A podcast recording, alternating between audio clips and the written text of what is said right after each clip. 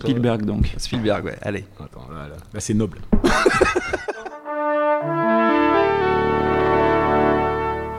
Bonjour. C'est moi Orson Welles. J'aime pas trop les voleurs et les fils de pute.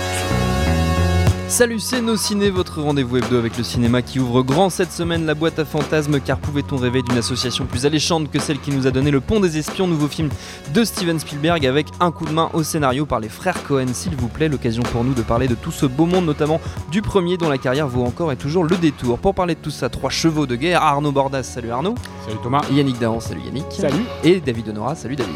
Salut. Allez, c'est Nos Ciné épisode 31 et c'est parti. Monde de merde. Pourquoi il a dit ça? C'est ce que je veux savoir. Spielberg retrouve le grand Tom Hanks pour ce pont des espions qui nous raconte l'histoire de l'avocat James Donovan embarqué en pleine guerre froide dans une mission périlleuse, d'abord assurer la défense d'un espion russe, puis négocier la récupération d'un pilote de chasse américain échoué en Union soviétique s'enfilait dans un Berlin-Est où la situation prête moyennement à la gaudriole. The next mistake our countries make could be the last one. Nos trois amis autour de la table ont vu ce pont des espions, mais qu'en ont-ils pensé David? Ce que j'en ai pensé, euh, c'est que bah, tout, tout simplement, euh, Spielberg, euh, c'est le patron, quoi. C'est, extrêmement, extrêmement bien fait. Euh, la, la- la- la- la mise en scène, sans, sans jamais trop en faire, euh, est, est parfaite, accompagne, accompagne très bien le sujet. Je trouve que Tom Hanks euh, a cette, euh, cette sorte d'humanité universelle euh, qui, euh, qui convient par- parfaitement au sujet. Ce qui, pour, pour recentrer un peu d'ailleurs euh, euh, le, le film, le- ça- qui s'appelle Le Pont des Espions, euh, ça, ça se passe assez peu sur un pont, à part à la fin. Contrairement à ce que Et- la bande-annonce pourrait laisser croire. et ce n'est pas euh, et ce n'est pas vraiment un film d'espionnage même assez peu c'est plus un film de, de négociation et de négociation au-delà de l'aspect politique de comment un, homme se, positionne vis-à-vis de ses valeurs et euh, jusqu'à quand il peut rester euh, droit dans ses bottes euh, pour justement s'en sortir dans une négociation et, voilà, donc c'est- très bien mené, c'est plein d'humour. On peut, supposer que c'est une partie de l'apport des frères Cohen d'avoir un petit côté, enfin d'avoir ajouté quelque chose d'un peu caustique dans, dans un sujet qui, euh, qui au fond est très sérieux. C'était pourtant déjà quelque chose qu'on voyait aussi dans Lincoln, c'est-à-dire avoir un sujet assez complexe traité de manière vraiment brillante parce que parce que voilà, on, enfin on, se, on se pose jamais de questions, tout est tout est limpide et avec une certaine fantaisie euh, et une euh, une efficacité euh, pour avancer sur le sujet. Et ça donne à voir euh, pas mal de, de- de- de choses que, par exemple, moi, j'avais jamais vu au cinéma. On, on voit, il y a un plan sur la, sur la construction euh, du mur de Berlin que voilà, j'avais jamais, jamais vu ça au cinéma. Et, en, voilà, en un plan, euh, Spielberg ra- raconte beaucoup de choses. Et, euh, et c'est euh, voilà, c'est, c'est, il est, il est toujours au top. Et c'est, un- un, film. qui, qui ouvre pas mal de, pas mal de, pas mal de réflexions, aussi sur, sur il y a évidemment des résonances contemporaines sur comment, on peut, comment les individus peuvent se situer par rapport à l'État, euh, le. euh, quelle est la, voie de la justice euh, euh, et Spielberg excelle là-dedans. Arnaud? Ouais, ouais, bah, le, ouais, ouais, Spielberg, le patron, c'est Tom Hanks qui l'appelle comme ça d'ailleurs, The Boss. Euh, effectivement, c'est un, un- très grand film. Euh, moi, ce que je trouve, Spielberg, il est jamais aussi bon, euh, en tout cas, surtout depuis euh, une quinzaine d'années, euh, euh, que lorsqu'il s'agit de, de montrer deux camps qui s'opposent. Je trouve que le film renvoie beaucoup à Munich là-dessus.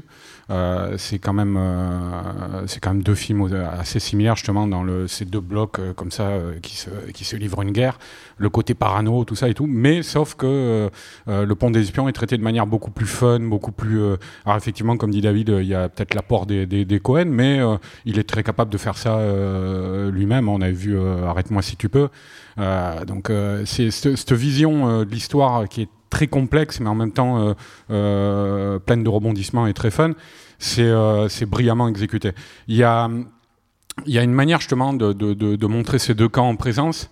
Euh, le traitement, euh, alors parce qu'on n'a on n'a pas parlé trop de l'histoire, mais en gros, euh, Tom Hanks doit défendre un, un, un Un espion, espion russe. russe.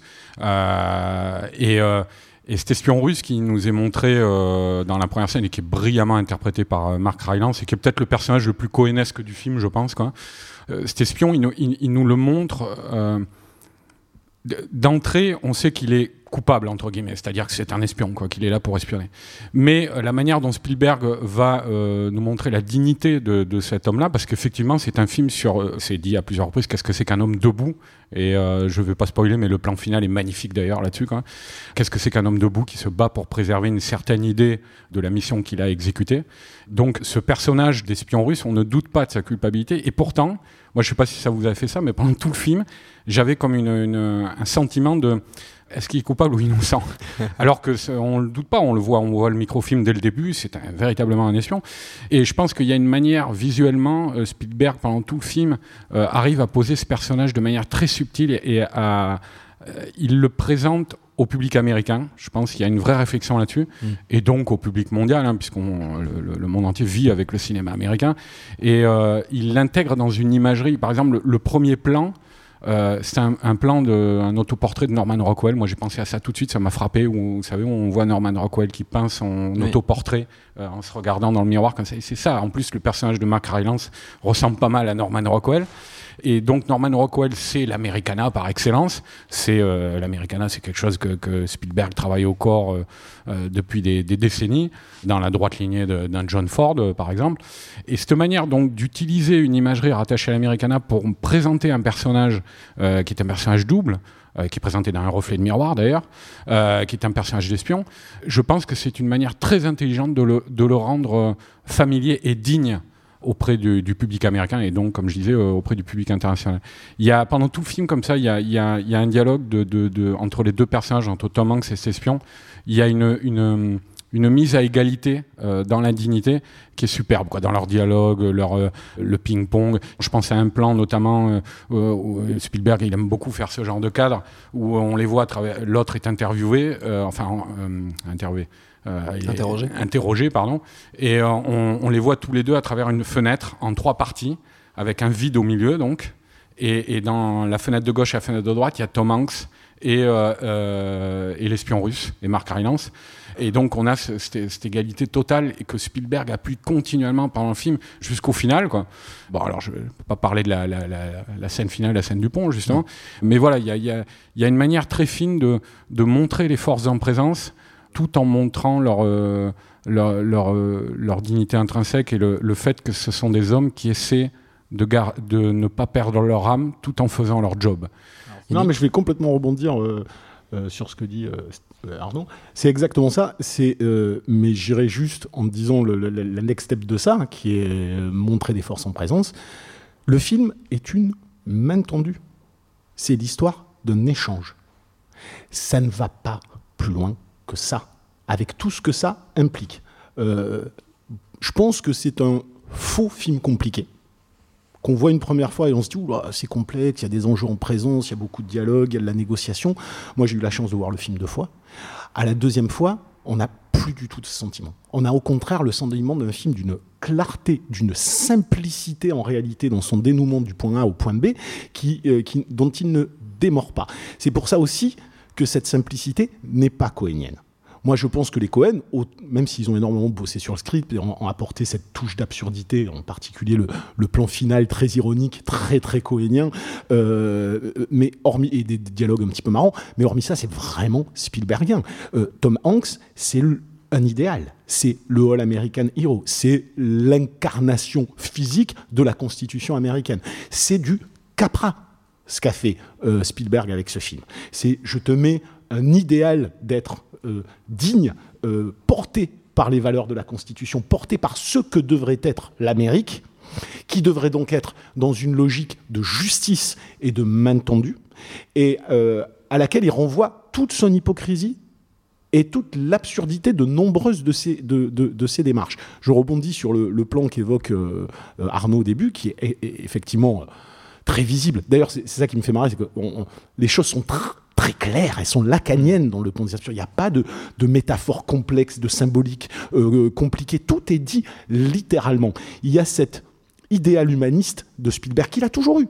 C'est un cinéaste de la main tendue. c'est un cinéaste de l'échange, c'est un cinéaste de la communication. C'est quelqu'un qui dit toujours, et qui met très souvent en scène des gens intelligents. Il ne met jamais en scène des bourrins. Il ne met jamais en scène, comme les frères Cohen, euh, des fois des, des- gens apparemment euh, un peu stupides ou un peu bas du front, quand bien même il les aime. Euh, chez Spielberg, ce sont des gens intelligents qui dépassent les clivages faciles, qui dépassent les conflits idiots pour dire, écoutez, prenons un angle, une perspective différente et on peut s'entendre en parlant. Tout le film, c'est ça. Ce plan où on voit ce personnage, effectivement, je trouve que c'est très juste que ce que tu dis par rapport à Normal Rockwell Americana, qui est une façon de dire, je, je place en russe et je le renvoie à quelque chose d'américain. Il y a un autre moment qui est très limpide dans le film, où on voit le tribunal américain se lever, le plan cut, on voit des enfants dans une école se lever et chanter l'hymne américain. Deux secondes après, on voit la bombe atomique. Tout est dit là-dedans. C'est euh, mon Amérique et ce que je vous renvoie. Donc, effectivement, ce sont des films universels par rapport à la, dignité, par rapport à un idéal humaniste. Après, ce sont des films, toujours, chez Spielberg, qui ne sont pas, attention, hein, qui ne sont pas subversifs ou euh, ironiques, mais qui sont avec euh, toute l'honnêteté, euh, je pense, et la, bonté, entre guillemets, si c'est un peu cuculaprine de le dire, mais la, la bonté du bonhomme, qui est de nous renvoyer aussi nos réalités. C'est simplement de dire, voilà, vous prétendez ça, mais on devrait en fait agir de cette manière. Tom Hanks n'est pas un personnage qui évolue dans le film.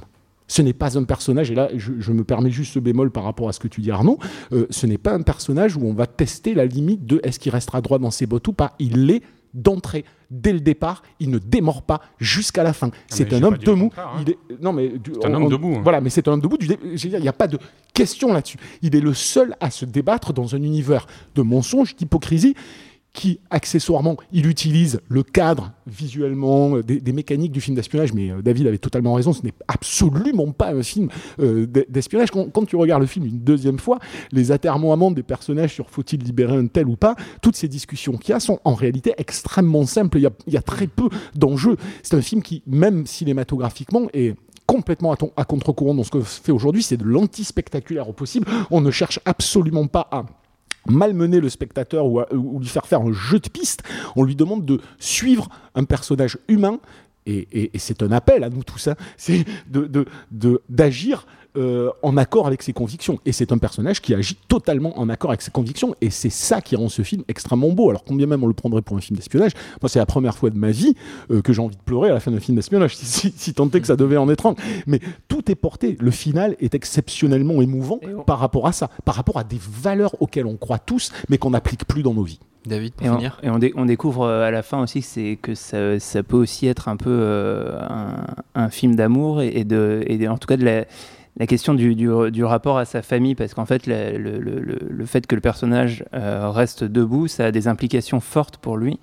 Euh, c'est un film qui est pas du tout retort là-dessus. Je, pen- je pensais, enfin, dans, la manière dont le personnage de Tom Hanks s'implique dans le film, ça me faisait un peu penser aux, Incorruptibles de, de Palma, et en fait, l'engagement de ces idéaux ont en général de fortes implications sur, sur la famille et, la- et- et à cause de ce que fait Tom Hanks au, dé- au début du film, sa, sa- sa famille est menacée vraiment. Et, euh, et au-delà de ça, euh, il a en face de lui euh, sa, sa femme qui est jouée par Amy Ryan, qu'on qu'on voit pas assez souvent, je trouve. C'est une tr- très belle actrice qui, on l'a vu dans The Office, elle, elle, elle jouait la, la copine de Steve Carell hein, dans, les, dans, dans les dernières saisons.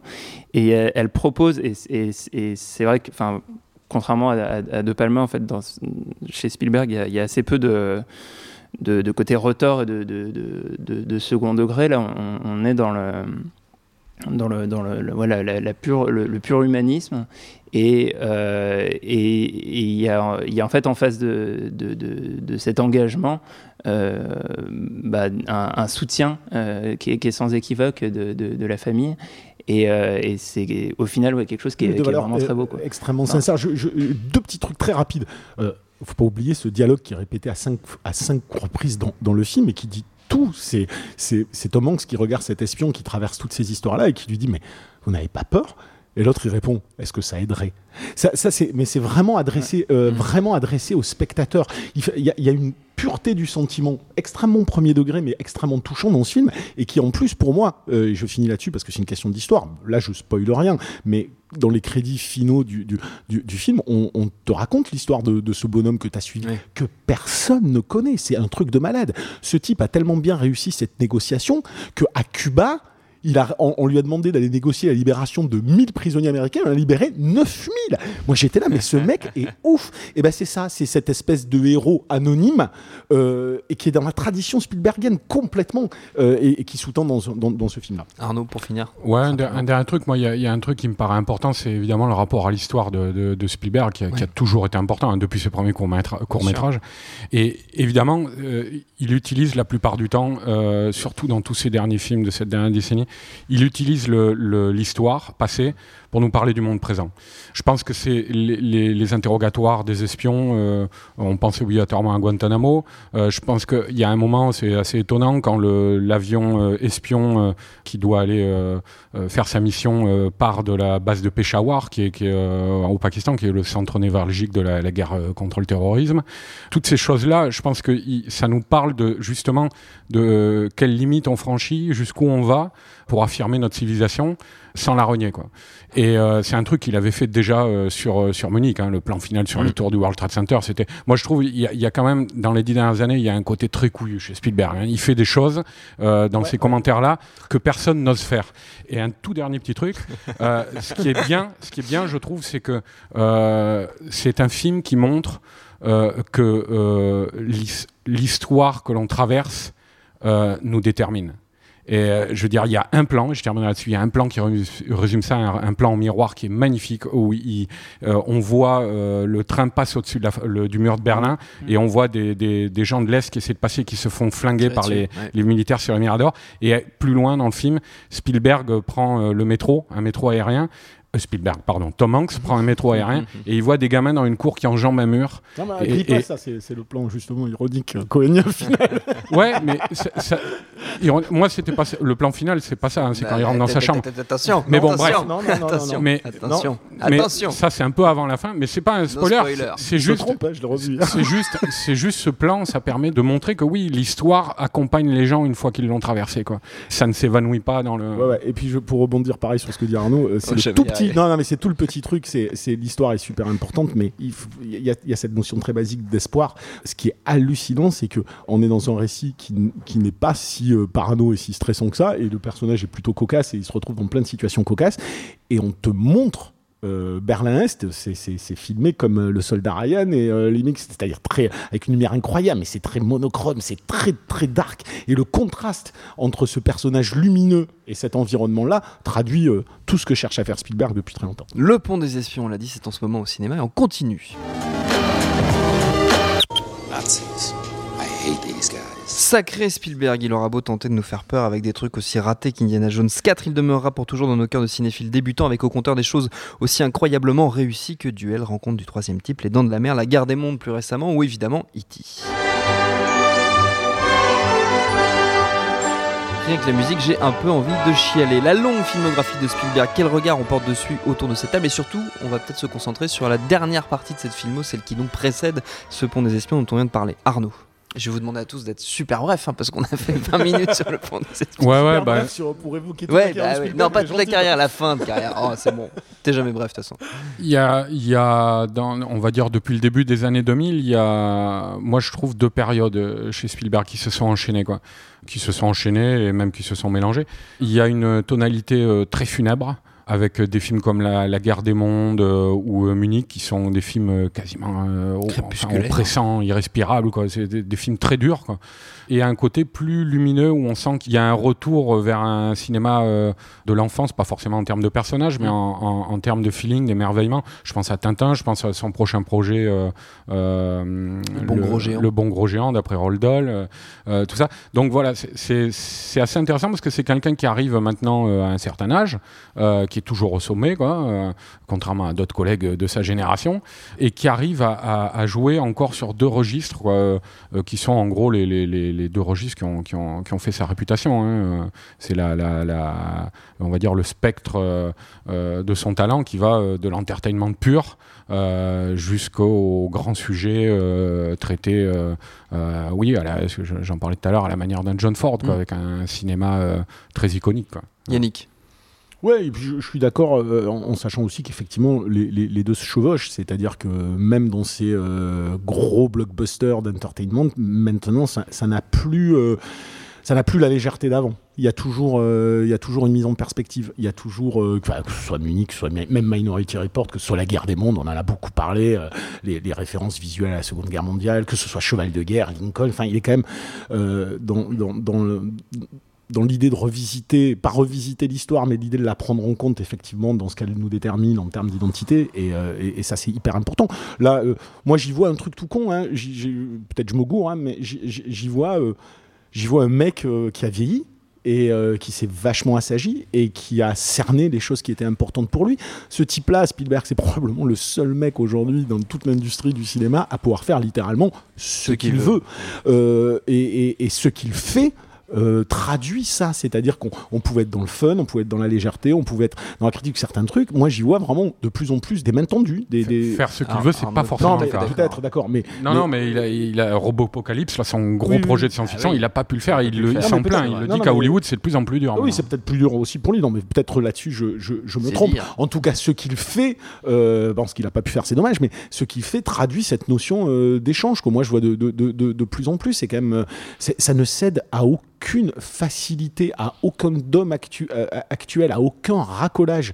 Euh, le type est intègre vis-à-vis euh, des, valeurs qu'il veut véhiculer. Il les, et, ces valeurs sont très humanistes et que d'aucuns ont, très longtemps considéré extrêmement naïves. Et c'est ce qui lui a valu beaucoup de critiques, de genre c'est infantile, c'est tout ce qu'on veut. Et pourtant, c'est des, valeurs auxquelles on aspire tous. Hein. Alors on peut dire que c'est cucul la praline, mais au final, cette notion d'espoir, cette notion, cette notion de main tendue, cette notion n'oublions pas le passé avant de continuer à faire des conneries il y a toujours une lumière dans les ténèbres. Tout ça, je le vois dans tout, dans tout, tous ces, films-là, de manière plus ou moins complexe, plus ou moins subtile, plus ou moins travaillée. Le dernier est, euh, très lumineux finalement, malgré un univers extrêmement dark. Euh, Munich est beaucoup plus complexe que ça, et euh, donc c'est quelqu'un qui qui travaille sa propre histoire à travers son, son, son cinéma. C'est quelqu'un qui a été marqué par énormément de choses. On le sait, on le connaît. Mmh. On connaît ses implications dans d'autres domaines que le cinéma. C'est quelque chose qui l'a marqué. C'est quelque chose qui, avec le temps, devient important pour lui. Il y a une notion de transmission aussi à travers ce qu'il sait faire. Il n'est pas là en professeur péremptoire. Il est là en entertainer. C'est ce que je sais faire. Mais je vais faire un entertainment qui soutient ces valeurs-là. Et euh, vraiment, je trouve ça ultra respectable.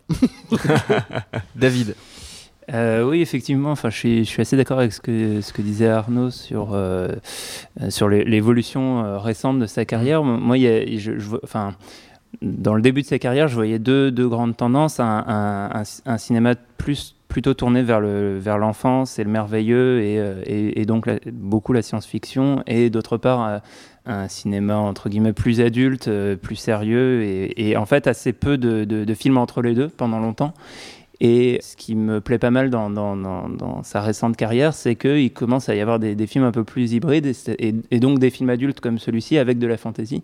Et euh, sans être euh, vraiment tourné vers le merveilleux, quelque chose qui est de l'ordre du rêve Spielbergien et de cet idéal d'humanité que je trouve assez intéressant, notamment dans, dans, Tintin, euh, il y, avait quelque chose d'exceptionnel de, à, à, ce niveau-là, aussi dans la manière de, de, repenser le cinéma et de tirer le meilleur des, des, des évolutions technologiques pour faire, enfin, ce que je considère comme vraiment un, grand film et un, une vraie avancée dans l'imaginaire, en fait, dans, ce qu'on peut imaginer de faire avec le cinéma. Et voilà, il y, a juste un, truc, on n'a pas trop parlé, euh, il y a un absent dans Le Pont des Espions, euh, qui, a été son grand compagnon d'aventure, c'est John Williams. Et alors, pour le coup, je trouve que ça se, ça se sent un petit peu. Il est, il est remplacé la, BO par euh, euh, Thomas Newman. Et ça, ça, ça, fait un peu vide, en fait, un film de Spielberg sans, sans John Williams. La musique est présente, mais il n'y a pas ce, ce renfort émotionnel. Euh, tu, tu, disais tout à l'heure, euh, rien que écouter trois notes euh, de E.T., c'est bouleversant. Et enfin, je pense que le, clairement, dans la, dans la filmographie de, de Spielberg, John Williams, c'est un personnage extrêmement ouais, important. Mais en même temps, juste pour rebondir là-dessus, il y a quand même un truc. Euh, voilà, Spielberg, c'est génie de la mise en scène. On n'en a pas parlé beaucoup, mais elle est beaucoup plus complexe qu'elle en a l'air dans ce film, mm. la mise en scène. Et euh, juste par rapport à la musique, il euh, faut se mater les 20, 20, premières minutes du film où il n'y a pas une note de musique, où il y a un boulot sur le son qui est juste monumental. Et c'est à chaque fois, il y a toujours au moins une séquence où c'est une leçon donnée à tout le monde. Quoi. Tous les films de Spielberg et ceux des frères Cohen, hein, aussi tant qu'à faire, on n'a pas parlé beaucoup d'eux, mais ils sont un peu dans l'histoire. On les retrouve très aisément en DVD, en Blu-ray, en VOD, en VHS, chez votre maman aussi sans doute, en tout cas chez la mienne, c'est assez clair. Pour finir, c'est la tradition dans nos ciné, les recommandations de nos chroniqueurs, vous allez avoir 5 secondes chacun pour nous convaincre, on va essayer de rester dans le thème euh, Spielberg, Tom Hanks, tout ça, tout ça, tout ça. Yannick Oh, putain, alors, euh, Ah, Super, bah voilà, c'est Alors voilà. Ah, merci, au revoir. Non, euh, bah, je pense que pour comprendre ce film, Ouais. bah, euh, ceux qui n'ont jamais vu, bon, c'est des classiques, hein, mais ceux qui n'ont jamais vu euh, les Capra, euh, je pense que c'est utile pour comprendre la démarche de, et des frères Cohen et de Spielberg. Les frères Cohen sont énormément inspirés par Capra, qu'ils détournent. Spielberg s'inspire énormément de, de Capra, qu'il ne détourne pas.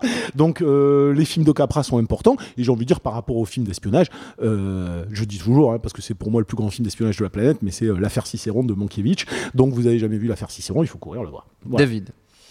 Moi, je vais revenir sur la, la collaboration euh, Tom Hanks-Spielberg. Euh, c'est c'est marrant, en voyant le film, je, me disais, mais ils, ont, ils ont déjà bossé ensemble, je, je, me, rappelais plus. Et en fait, pourquoi? Parce que euh, le, Tom Hanks euh, qui, euh, qui, joue dans Le Pont des Espions, pour moi, n'a rien à voir avec le Tom Hanks, euh, par exemple, du Soldat Ryan. Et en fait, à chaque fois qu'il a bossé avec Spielberg, alors que pour le coup, c'est un acteur qui bouge pas forcément énormément d'un film à l'autre. euh, je trouve que c'est vraiment réinventé. Et euh, du coup, je voudrais parler de, du Terminal, euh, qui avait pas forcément eu un accueil euh, incroyable Non, à sa sortie. Et, et moi, je trouve que c'est vraiment, vraiment un très beau film, qui pose, bah, qui, à l'époque où c'est sorti, posait déjà énormément de questions. Qui se pose toujours. qui se pose toujours de fois, fois mille. C'est un film qui est, qui est drôle, qui est tendre, qui est, qui est très très beau et, et que je conseille euh, de revoir ou de, ou de voir si on l'a jamais vu. Avec une magnifique Arnaud. musique de John Williams. Pour le coup. Très jazzy. hein. Euh, moi, je vais faire très rapide, ça date un petit peu, mais je vais recommander pour ceux qui ne se le sont pas procurés, qui se le procurent euh, séance tenante, le numéro anniversaire du magazine anglais Empire, euh, magazine de cinéma bien connu, qui date donc euh, de 2009, qui était numéro spécial pour fêter les 20 ans du magazine. Ils avaient invité comme rédacteur en chef Steven Spielberg. Alors voilà, tous les fans de Steven Spielberg, je vous le recommande. C'est une mine d'infos. Il a fait plein de trucs. Il a émis des idées. Par exemple, il a, il a, il a contacté Jack Nicholson pour qu'il vienne parler de Shining et de son amitié avec Kubrick. Euh, il a demandé à Clint Eastwood de parler de Sergio Leone et de Don Siegel. Donc tout ça, ça donne des papiers passionnants. Il a envoyé un fax à plein de gens comme euh, ça va de Pedro Almo- Almodovar à Hayao Miyazaki, en passant par euh, plein d'autres, des, metteurs en scène à qui il leur soumet un questionnaire avec toujours les mêmes questions. Ils répondent tous. C'est assez étonnant de, voir la réponse de chacun. Il y a évidemment un grand interview.